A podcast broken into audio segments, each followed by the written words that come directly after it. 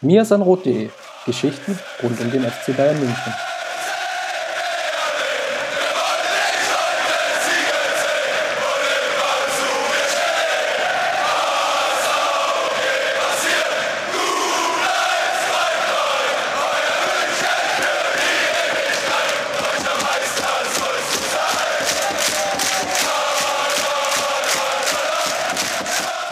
Herzlich willkommen zum Mirsanrot Podcast Folge 34. Mein Name ist Christoph Ramm und ich habe mir natürlich auch wieder heute einen wundervollen Gast eingeladen. Herzlich willkommen, Felix. Servus und hallo.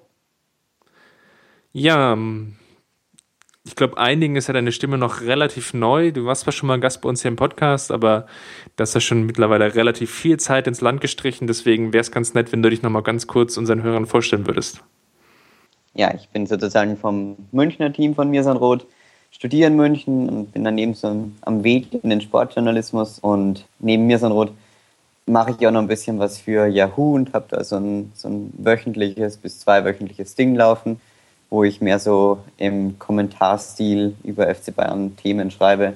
Und ja, genau, das ist so mein Kram, den ich erledige. Wunderbar, da hast du dich ja jetzt schon mal ein bisschen einführend vorgestellt. Was gibt es denn sonst so typischerweise von dir auf mirsanrot.de zu lesen? Ja, ganz typisch ist das Roundup, das ich ganz oft schreibe. Ansonsten mache ich mir Background-Zeug und helfe mal da und mal dort aus, ähm, wenn es mir aktuelle Themen gibt. Ich habe jetzt, glaube ich, zwei oder dreimal schon irgendwelche Vorschauen für, für Champions League-Auftritte ja, die das geschrieben. Und ja, das ist eigentlich so. Aber das Roundup ist sozusagen mein Steckenpferd bei mir so gut. Mittlerweile dürftest du ja fast alle Geburtstage der ehemaligen Bayern-Spieler auch kennen. genau. Also jetzt war Markus Vollner dran. Es gibt natürlich dann auch wieder Spieler, über die man mehr recherchieren muss und weniger recherchieren muss. Insofern, man, man lernt den FC Bayern doch nochmal von einer ganz interessanten Seite kennen mit dem, mit dem Roundup, auch wenn man schreibt. Apropos Kennenlernen und den FC Bayern. Am Wochenende war ja wieder normaler Bundesliga-Alltag. Der FC Bayern hat gespielt gegen den FC Augsburg. Und ja, aufgrund der Holger Bartstüber-Verletzung, auf die wir ein bisschen später nochmal eingehen wollen und deren Folgen wir dann so ein bisschen im weiteren Verlauf des Podcasts nochmal besprechen wollen, hat sich ja doch eine relativ interessante Aufstellung gegeben, meiner Meinung nach. Und lass uns aber erstmal so einsteigen. Wie fandst du allgemein die Stimmung? Du warst ja schließlich auch im Stadion. Ja, genau. Ich war mal Auswärtsfan und beim Stadion in Augsburg.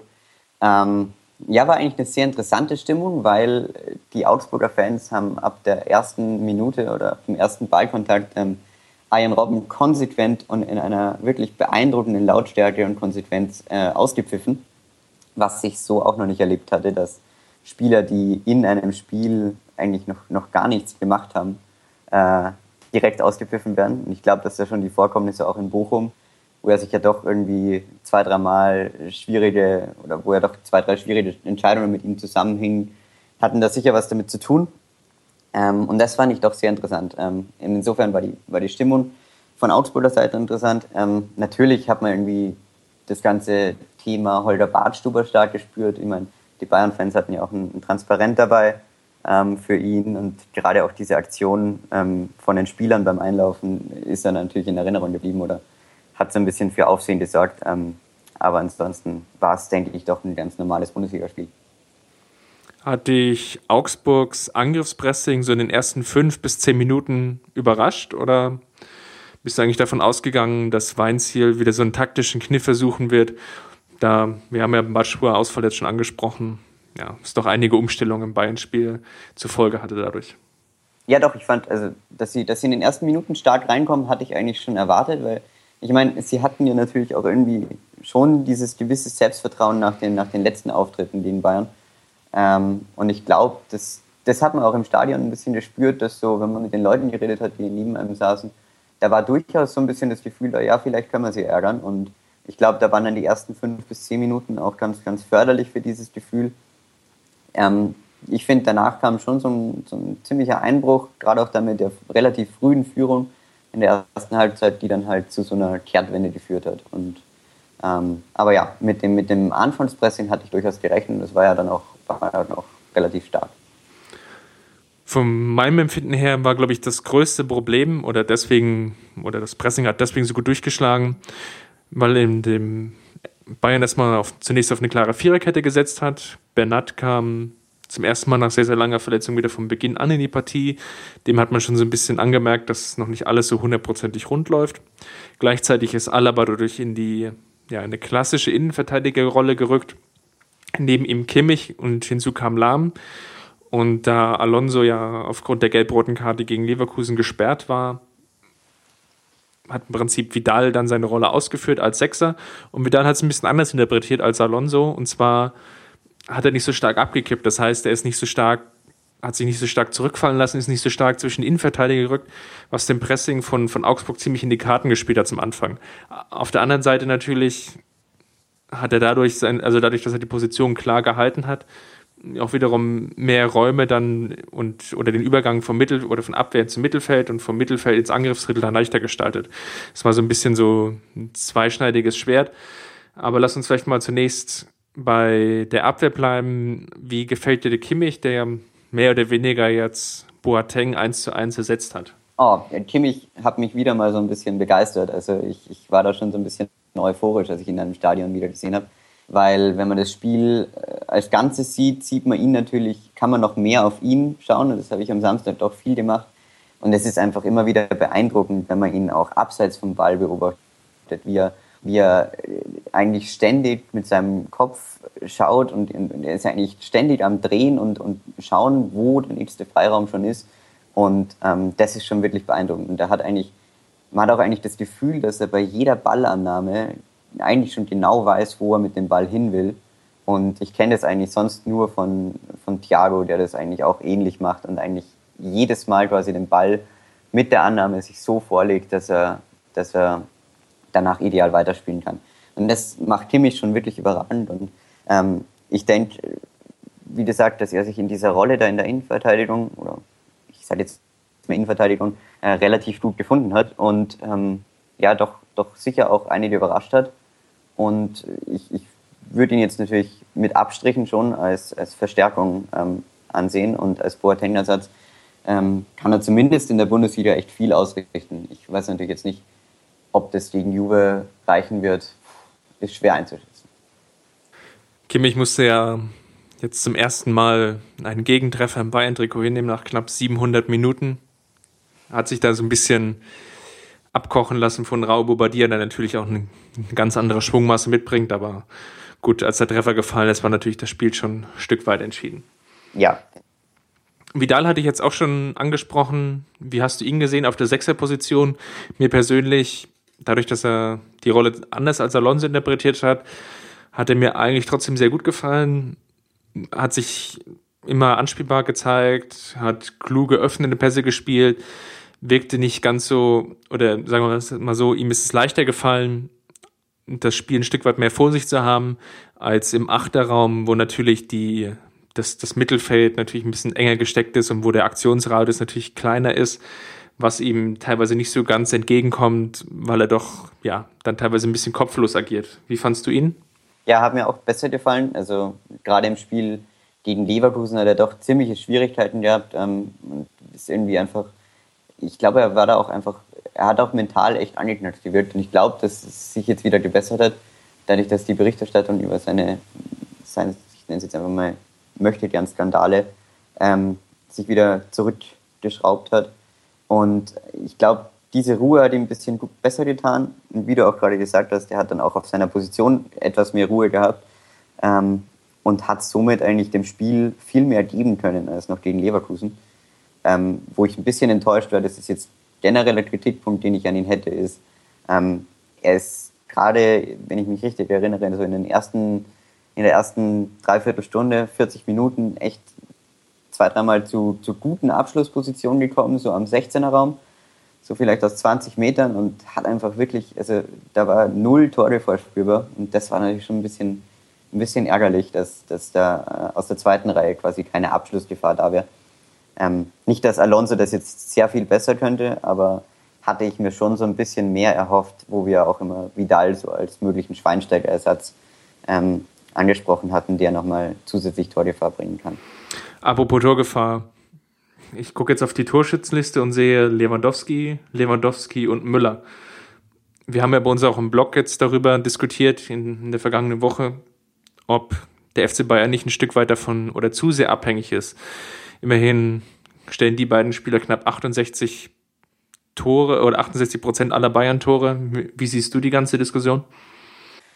Boah, ich finde, Abhängigkeit ist immer so ein schwieriges Wort. Also ich denke, das sind jetzt beides Spielertypen, von denen wäre natürlich jede Mannschaft irgendwo abhängig. Also sie sind halt sehr, sehr prägend für das Spiel. Gerade Lewandowski jetzt, wo er sich immer mehr in diese Rolle des, des ja, ich sage jetzt mal, spielerisch noch viel stärkeren Mario Gomez rein äh, versetzt hat, der einfach einen brutal guten Abschluss entwickelt hat.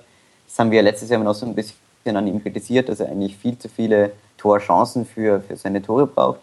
Und das hat sich dann mal klar verbessert und insofern ist natürlich diese Abhängigkeit schon einmal stärker geworden, aber ob die schlecht ist, weiß ich jetzt gar nicht, weil wie gesagt, auch bei Müller ist es natürlich der Fall, ähm, dass jede Mannschaft irgendwie anders spielen würde, wenn ein Typ wie Müller ähm, nicht spielen kann. Und insofern denke ich halt, dass, dass man durchaus abhängig von ihnen ist, aber ich finde das jetzt gerade nicht sehr schlecht, muss ich ehrlich sagen. Im Prinzip, glaube ich, ist es auch nicht so schlecht, wenn du natürlich einen Stürmer hast, der so viel Fokus auf sich zieht und ja, oder sogar zwei Stürmer hast mit Müller, der auch schon jetzt seinen Torrekord in der Bundesliga eine neue Bestmarke aufgestellt hat für, für sich persönlich jetzt, ist natürlich nie, niemals schlecht, als wenn du jetzt ja, einen Stürmer hast in der Mannschaft, der vielleicht nur 10 oder 15 Saisontore hat, der vielleicht dann während des Spiels vielleicht ein bisschen vernachlässigt wird oder nicht so unter der generellen Beobachtung steht. Und Lewandowski schafft natürlich durch seine enorme aktuelle Torgefahr natürlich auch Präsenz für die anderen Spieler. Und da sehe ich vielleicht wiederum aktuell so ein bisschen den Knackpunkt. Und zwar einerseits natürlich bei Costa, wobei das natürlich einfach auch so ein bisschen seinem, seinem Spiel geschuldet ist. Als Linksfuß auf der linken Außenbahn oder sagen wir mal eher tendenziell Linksfuß strahlt er natürlich nicht so viel Torgefahr aus, sondern ist mehr für die Vorlagen da. Das klappt eigentlich ganz gut. Ähm, aber unterm Strich fehlt ihm halt bei dem, bei manchen Szenen, ja, manchmal noch so ein bisschen die allerletzte Konsequenz. Da könnte er vielleicht nochmal ein bisschen gezielter auf den Abschluss gehen. Aber ich glaube, und da liegt ja wirklich das Problem. Auf der anderen Seite spielt jetzt Robben relativ viel wieder und ja, sein Abschluss ist einfach noch nicht so gut, wie er jetzt im letzten Jahr war. Und das andere Problem haben wir, glaube ich, schon vorhin diskutiert, so ein bisschen bei Vidal oder hast du schon angesprochen, glaube ich, auch ganz richtig, dass aktuell so ein bisschen zu wenig Druck aus dem Mittelfeld kommt. Alonso, Thiago, aber auch Vidal strahlen jetzt einfach nicht die Torgefahr aus, wie es vielleicht noch mit einem Schweinsteiger typischerweise der Fall war. Ja, absolut. Dann lass uns vielleicht nochmal auf ein ganz großes Thema schauen, was ich will nicht sagen erneut, aber schon irgendwie jetzt ist ein bisschen paradoxerweise jetzt wir wieder in diesem Podcast ansprechen müssen. Jetzt, glaube ich, ist jetzt die vierte oder fünfte Folge, seitdem wir wieder so aktiv am, am Ball sind. Und wir sprechen, glaube ich, jetzt das, das dritte Mal über die Verletzung eines Innenverteidigers. Zunächst über Jerome Boateng, der sehr, sehr lange ausfällt. Über Javi Martinez, wo jetzt nicht hundertprozentig klar ist, wie lange er jetzt im Verein fehlen wird. Und jetzt seit Samstag ist klar, dass Holger Bartstuber ja, mehr oder weniger für ihn die Saison gelaufen ist mit einer Fraktur im Sprunggelenk. Allesamt ähm, ziemlich bittere Verletzungen, aber ich glaube, von der menschlichen Komponente her betrachtet, ist es bei Holger Bartstuber doch am, am dramatischsten, oder wie siehst du es?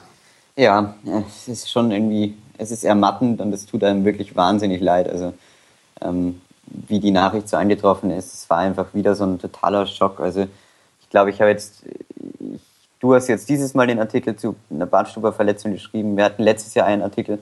Ähm, ich glaube, davor habe ich einen geschrieben. Also ich finde, die Bartstuber-Verletzungsartikel bei uns auf der Seite sind, häufen sich viel zu sehr. Und insofern ist es menschlich einfach extrem schwer nachzuvollziehen, wieso ein Spieler eigentlich so viel Pech auf sich bekommen oder auf sich bezieht. Und ähm, ja, tut einem einfach extrem leid. Gerade weil ja bei jeder Verletzung auch immer wieder das, natürlich das Körperliche anstrengend ist, aber es ist mental einfach immer wieder und es verunsichert dich, glaube ich, schon immer mehr, wenn du immer wieder verletzt bist und ja, doch auch immer wieder so lange.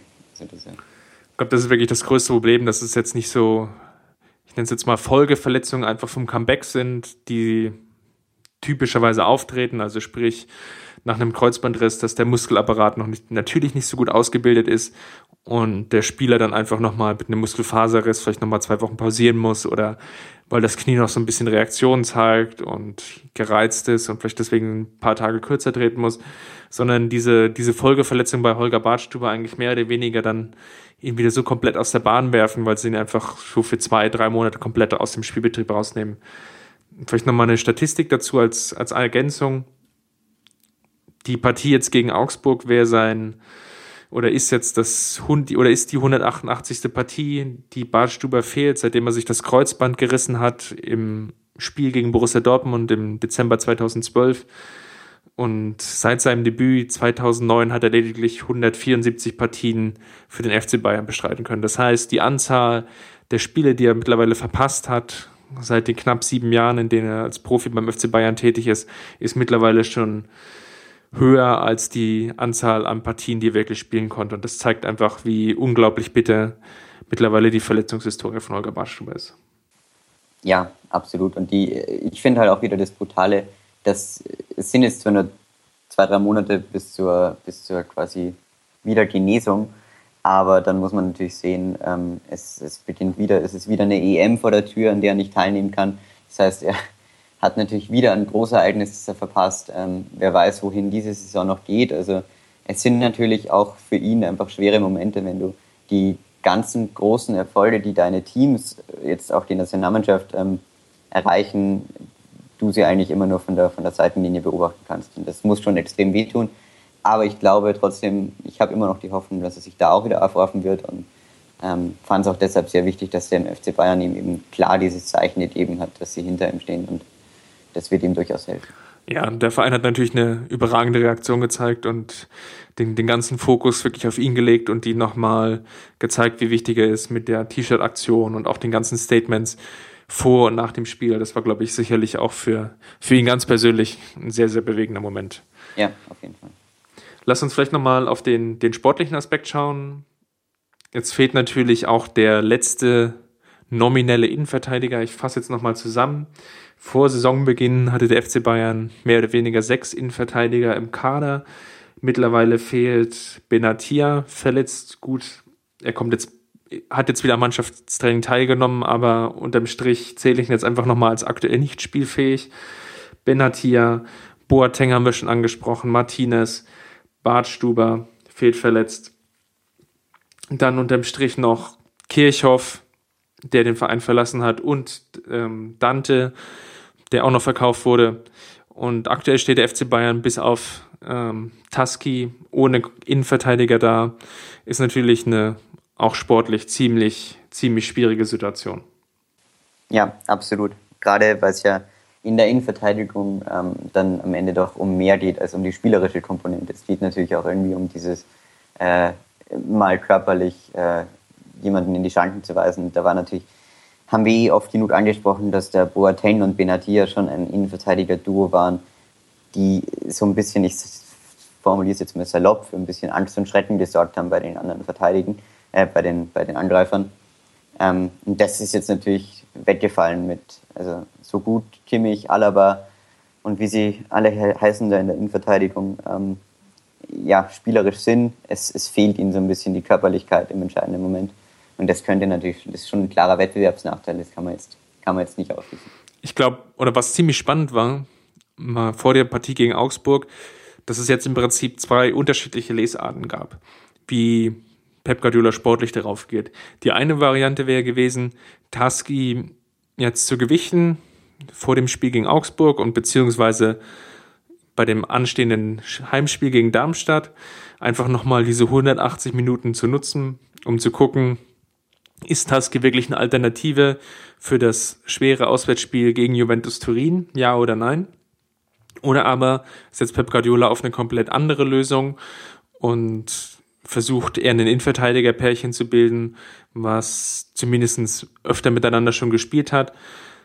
Wobei natürlich, du hast die körperlichen Nachteile schon angesprochen, Alaba und Kimmich jetzt nicht gerade die Paradebeispiele für den ähm, Pro oder sagen wir mal den, den Prototypen für die, für die Innenverteidigung bilden. Inwiefern hat dich die Lösungsvariante von Pep Guardiola überrascht oder war es eigentlich für dich klar, dass Bernat eher die tragende Rolle übernimmt, also sprich zwar nominell Bartstube ersetzt, aber natürlich dann mit der taktischen Verschiebung, dass Alaba in die Innenverteidigung geht. Ja, ich habe eigentlich, ich habe immer auf Tusky beim Warmlaufen geschaut in der zweiten Hälfte und hatte dann immer so drauf gewartet. Immer wenn er quasi Richtung, Richtung Bank angesetzt hat, habe ich mir gedacht, jetzt bringt er ihn, jetzt bringt er ihn. Gerade als das Spiel dann doch gelaufen war. Also mich hat schon sehr gewundert, dass, dass er Tusky ja jetzt nicht mal seine ersten Minuten im Bayern-Trikot zumindest geschenkt hat. Ähm, und ihn da so ein bisschen, ja, ich, ich denke, er wird ihn am Ende dann doch, er, er wird ihn sicher nicht ins kalte Wasser werfen. Also wenn Tusky jetzt nicht, nicht gegen Darmstadt spielt, dann wird er auch garantiert nicht gegen Juventus Turin spielen. Ähm, aber es hat mich doch überrascht, dass, dass er ihn jetzt nicht spielen hat lassen. Ähm, ja, Guardiola wird aber, denke ich, auch seine Gründe dafür haben, weil äh, er, er, sieht ihn täglich im Training ähm, und wird er dann einfach entscheiden danach, ob, es, ob er ihn quasi schon bringen kann oder ob es vielleicht auch gar nichts bringt, ähm, das zu testen, sondern er, wie du gerade gesagt hast, lieber auf, auf ein eingespieltes Innenverteidiger-Duo aus, ich sage jetzt mal Kimmich und Alaba setzt. Und, ähm, da wird er seine Gründe gehabt haben. Ich persönlich hätte ihn natürlich schon gern gesehen. Die Überlegung ruft vielleicht auch daher, und jetzt hole ich mal ein bisschen länger aus. Ich habe mir am Wochenende Juventus Turin gegen Napoli angeschaut. Das war das Spitzenspiel in der Serie A.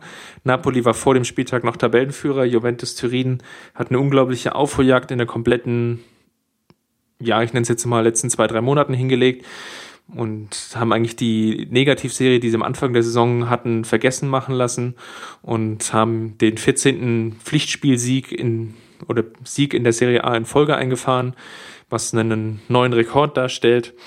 Und es war eigentlich eine ziemlich interessante Partie, weil Allegri, der Coach von Juventus, musste gleich umstellen. Chiellini ist verletzt und vorher war es eigentlich eine klare Dreierkette oder zumindest hat sich eine hat Allegri nach der schlechten Phase dann umgestellt und hat die Dreikette wieder zurückgeholt. Auf jeden Fall haben Bersali, Chiellini und Bonucci in der, in der Dreierkette gebildet, die dann noch von Evra und Lichtsteiner ergänzt wurden. Mit Mansukic natürlich auch noch einen weiteren Spieler, der in der die, die komplette Planung so ein bisschen im Haufen wirft.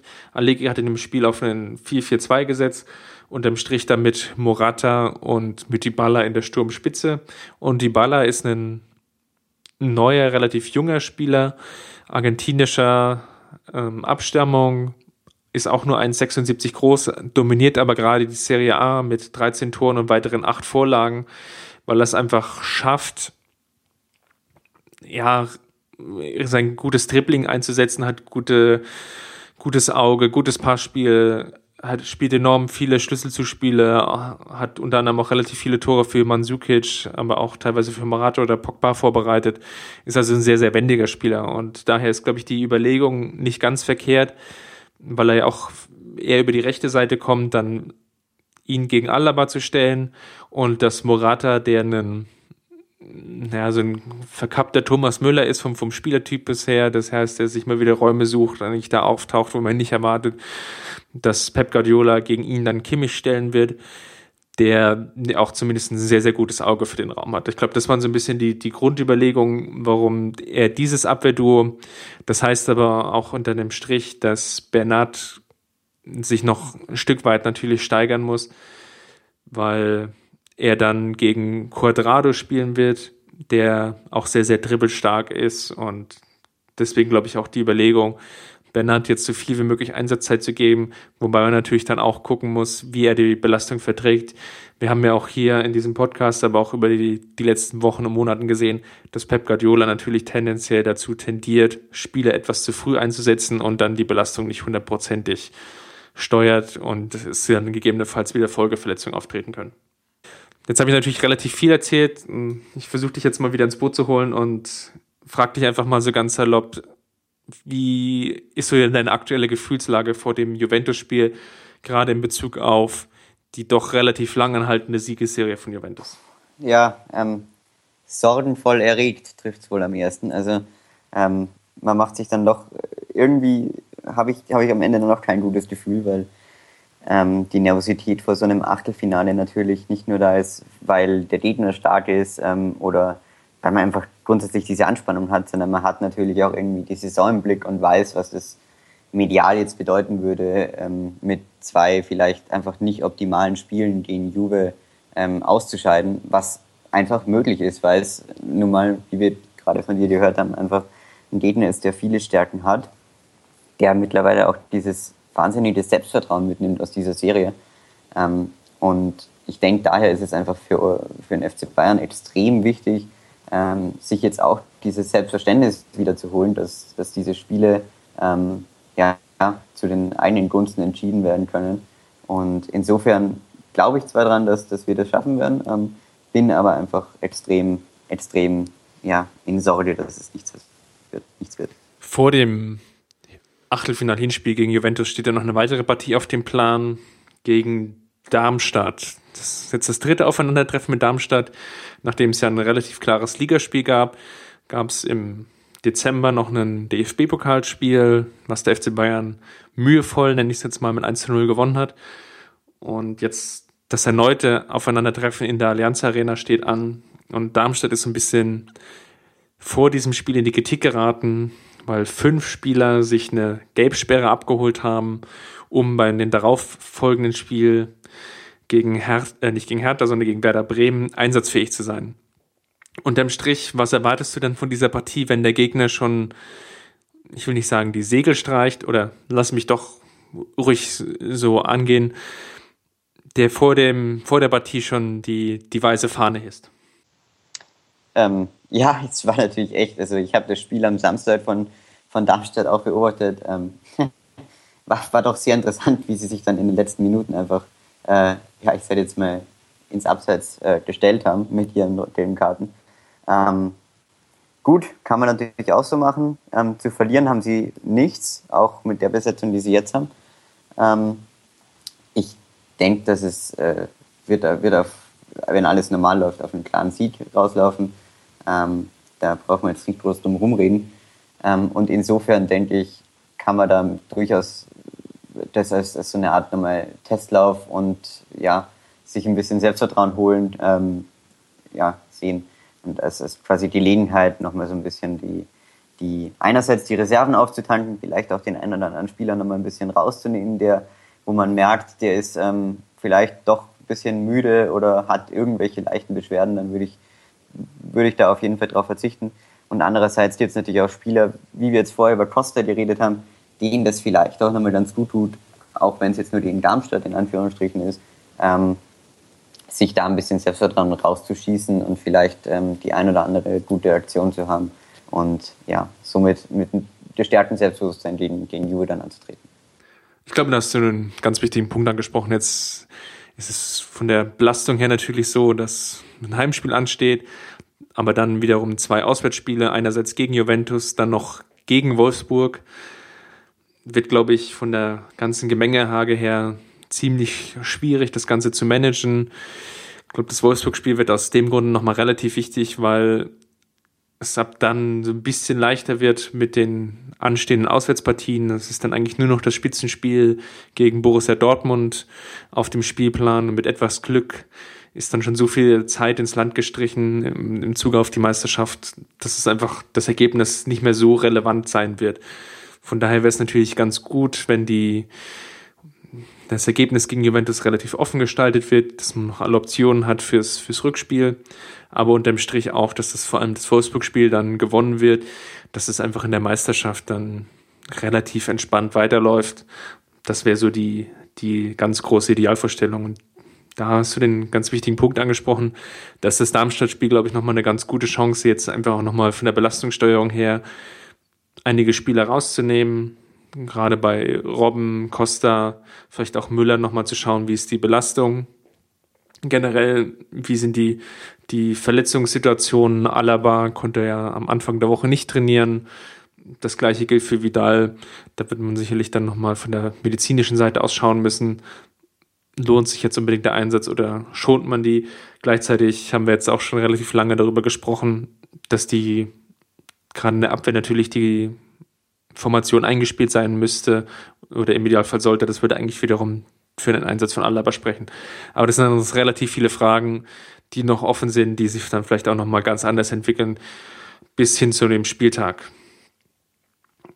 Wenn du sonst keinen weiteren Punkt mehr dazu hast, dann würde ich die ganze Sache hier an der Stelle nochmal rund machen. Absolut, gerne. Dann bedanke ich mich bei den Zuhörern. War wie immer eine Freude. Felix, wo kann man dich unter Twitter finden? Man findet mich unter FelixH18. Ähm, 18 hat natürlich nichts mit 1860 zu tun. Die Frage habe ich jetzt auch schon öfters gestellt bekommen. Ich bin im Herzen ein Roter.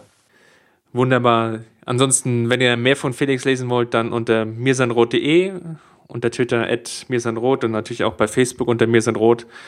An der Stelle natürlich nochmal Werbetrommel rühren für die iTunes-Rezension. Wie schon in den vergangenen Wochen angesprochen, ist das so ein bisschen der Bass, der uns hilft, noch weitere Zuhörer zu gewinnen. Wenn es euch gefallen hat, könnt ihr es da gerne weitererzählen. Wenn es euch nicht gefallen hat, dann erzählt es uns lieber auf Twitter oder Facebook. Ansonsten wünsche ich allen Zuhörern noch eine gute Woche und nächste Woche kann ich ja auch schon mal ankündigen, wenn wir an dieser Stelle über das Spitzenspiel reden und damit meine ich jetzt nicht nur die Partie gegen Juventus Turin, sondern auch für die Frauenmannschaft des FC Bayern. Die trifft nämlich auf den VfL Wolfsburg, was im Gegensatz zur Bundesliga der Herren dieses Mal ein wirkliches Spitzenspiel ist. Bis dahin aber macht's gut. Ja, mach's gut, eine erfolgreiche Woche und ähm, hab mich gefreut, hier zu sein. Danke. Ich hab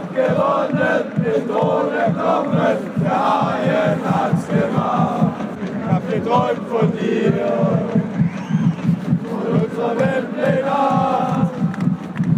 Wir haben den Kampf gewonnen, den Tod erkommen, der Haien hat's gemacht. Ich hab geträumt von dir und unserer Weltpläne.